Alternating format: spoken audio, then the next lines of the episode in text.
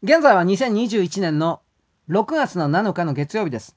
中国が日本が台湾に対してアストラゼネカのワクチンを供与したこと、提供したことに対して恫喝を仕掛けております。日本がですね、台湾の問題に口を出すな、日本は過去の軍国主義の歴史を反省しろ。つまり何もするな。つまりそれほどですね、えー、中国が台湾に対して効かかないシノファームの在庫のワクチンを徹底的に売りつけて、そしてその上で、台湾という国民、人心国民をコントロールし、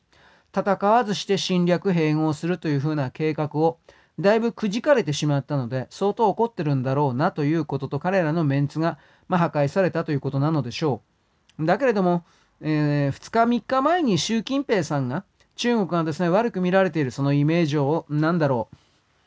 うもっといい方に思われるようにイメージ努力をしなくてはイメージ改善努力をしなくてはいけないというふうな通達を出したというふうなこともですね、なんだかこう、今回のその発表したのは軍人さんだったんですが、ぶち壊しだなと思います。本本書が出たというか。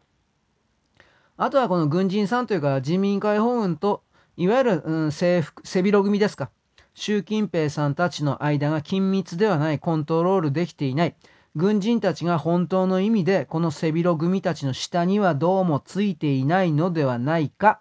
というふうなこともちらちらと出てきております。だから、しかしですね、あの、だからと今言ったけど、しかしですね、中国はななんていうか反省しろとかそんなこと言っちゃいけないと思いますよ。ありとあらゆる、例えば、外国のほほぼ経済的排他領域の中にどんどん入っていって、魚資源を盗むわ、海底鉱山的なものを盗むわ、ありとあらゆる強奪の動きを仕掛け、言うことを聞かなければ、金輸出など、金輸出、金輸入などの動きで、相手国を痛めつけるとか言いながら自分も痛めつけられてるわけですが、をやったり、なんかね、そしてスパイ的なことはですね、止めないわけで、ハンガリーなんかも、例えばこれこの間言いましたが、ハンガリーなどに副担大学ですか。これがあの、ヨーロッパの拠点として、ハンガリーのどっか目抜き通りみたいな広場のとこに副担大学ハンガリー支店みたいなものを作るという計画をぶち上げて、ハンガリーの首長とあと政府の中国関係者か、親中派が自分たちだけお金入るからでしょうね。最高だよとかってやったら、それが秘密で、秘密裏に進めていたんだけど、バレちゃって、で、ハンガリーでブタベストでですね、あのー、ハンガリー市民たちがふざけんなよ、みたいな。まあ、結局ですね、あの、EU の中で、いわゆる普通の庶民の人々が、中国というものに対してどれだけアンチの状態になってるかということを、我々日本はやっぱ離れているので知らないもんですから、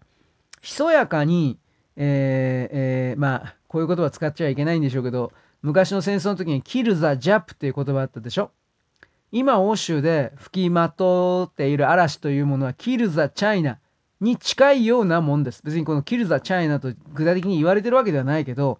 あれに近いような言葉が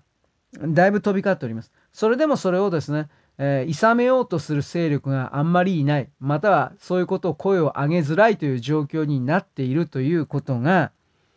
欧州世界における中国の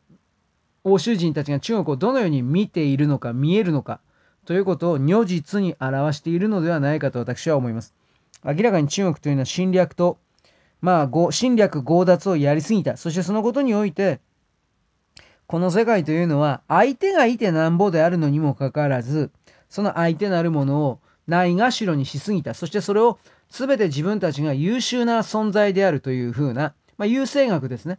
優勢学における人類において選ばれた民は我々中国人であるというふうなことを本当にどうも内規というか内部の支配層軍人たちは言っていて、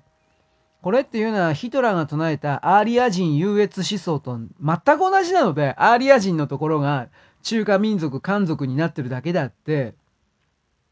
漢族を中心とした三角形の支配構造の、まあ、身分階層序列格差ネオ封建主義みたいなものをこの地球上にあの敷設することこそがなんだろう。自分たちの安全保障にね直結してるに過ぎないのにまるで人類全体の幸せかというふうに間違って騙してこうなんか拡散してるわけでしょういや、本当にこれ、なんとかし、なんとかというのは、あれらの政治体制にはおやめになってもらうしかないと私は思います。関係者は別にね、あの、逮捕するだとか処刑するだとか、そんな勇ましいことは私は言いません。なんか他の仕事見つけてくださいですよ。いや、本当に。あれは、あのもう独裁政治体制というものを